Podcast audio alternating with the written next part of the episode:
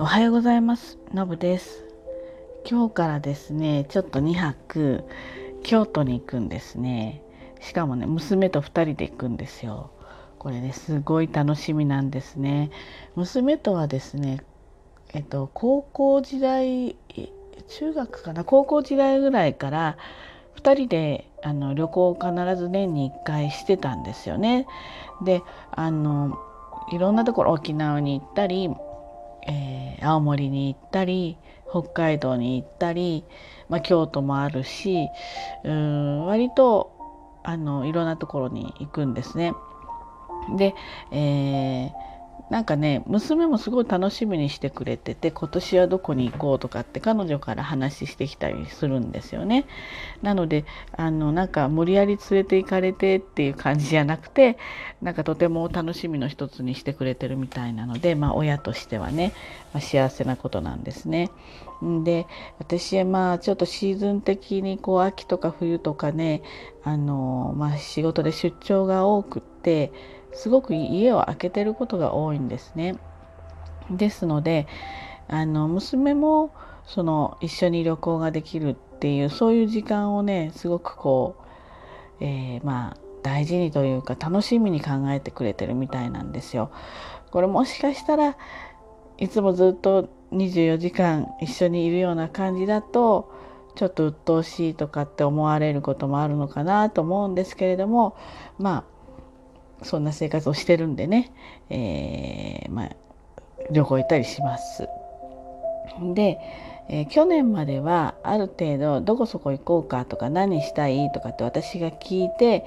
である程度もうプランを立ててこんな感じだけどどうかしらっていうところに彼女がついてくるみたいな感じででまあもちろん現地行ったりしたらどうしようかとか相談しながら動くんだけどね、えー、まあ私主導なわけですよ。ところがですね今年の4月からも社会人になって社会人になったらねすごくまあもともと割と気が付いたりしっかり知ってる子なんですけどすごくね社会人としての意識がま高くなって、えー、家事とかね例えば食事の後のあのこう片付けですよね。もう私が洗ってればもうすぐに、えー、拭いたりして、えー、もうちゃんと何て言うかな半々みたいな感じで、まあ、いてくれるわけですね。まあ、つまり私も仕事をしているで彼女も仕事をしているからもう何て言うんでしょうね、えー、そういった家のことなんかも自分がちゃんと、まあ、手伝うというか半分は役割として担うっていう意識がすごく強くなってきたんでしょうね。あのまあ私が若い頃はそんなことしなかったからちょっとまあ、偉いなーなんて思ったりしてるんですよ。で今回は、まあ、京都行きたいところはま彼女に、ま、あの任せたんですね今回ね。で結局京都になったとちょっと久しく2人で京都行ってなかったんでで京都であの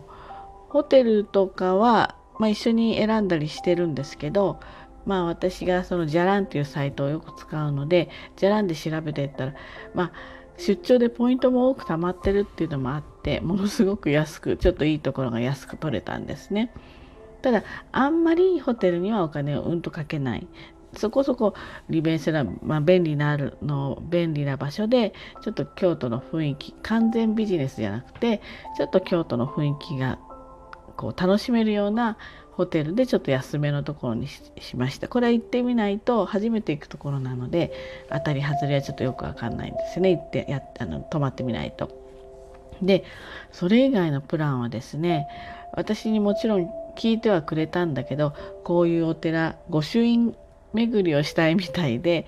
ここで御朱印帳を買ってでこういうふうに回っていってお昼はこことかちょっとスイーツ食べたいみたいなスイーツはこことか、えー、ちょっと寒いかもなんだけど夕食は川床っていうのかな？あのポント町とかの、ね、あの辺にあるやつあの川床に行こうとかで予約とかも全部取ってくれてなんか私はそれにほぼ乗っかっていくだけっっていう、まあ、多少お金は出すけどでも彼女も自分でお金を出すって言ってるので、まあ、半々ではないけれどもね3分の1ぐらいは手伝ってくれるのかなっていう感じなんですよ。なのでねなんかちょっとすごくね楽しみですちょっとここまでも連続してちょっと出張があってでこの京都から帰ってからももう年末1月ぐらいまではもうほぼ毎週出張になるんですよね。でここの週だからこの京都に行くここはそもそも先に旅行の予定を入れていたんだけど仕事もそこにうまくそこにあんま入んなかったっていうのがあってなのでねあの何て言うんですか？そういう意味ではこう後ろ髪じゃないけどちょっと仕事あるのになみたいな感じじゃなくてちゃんと休暇としてあの遊びに行けるのでまあ多分お寺参りなんであっちこっち歩くんでねちょっと疲れるとは思うんだけど気持ちだけでもちょっとリフレッシュしたいなって思っています。お天気もまあまあ大丈夫そうで、まあ、少し寒いのかちょっと暑いのかよくわかんないんですけれどもあの楽しんで過ごしていきたいなっていうふうに思っていますまたね何かちょっと楽しい情報があったらまたこのラジオでねお伝えしたいなっていうふうに思っています、まあ、もしかしたらまあ、できるだけこう毎日配信はここまでやってきたので途切れさせたくないんだけれども子供の前でラジオのこの収録をするのはちょっと恥ずかしいんですね。ですので、えー、どうなるか明日とか明後日ラジオを配信できるかわからないんですけれどもまあ聞いてみてください。はい、ということでね今日も皆さん一日頑張ってまいりましょう。私は行ってきます。じゃあね。バイバイ。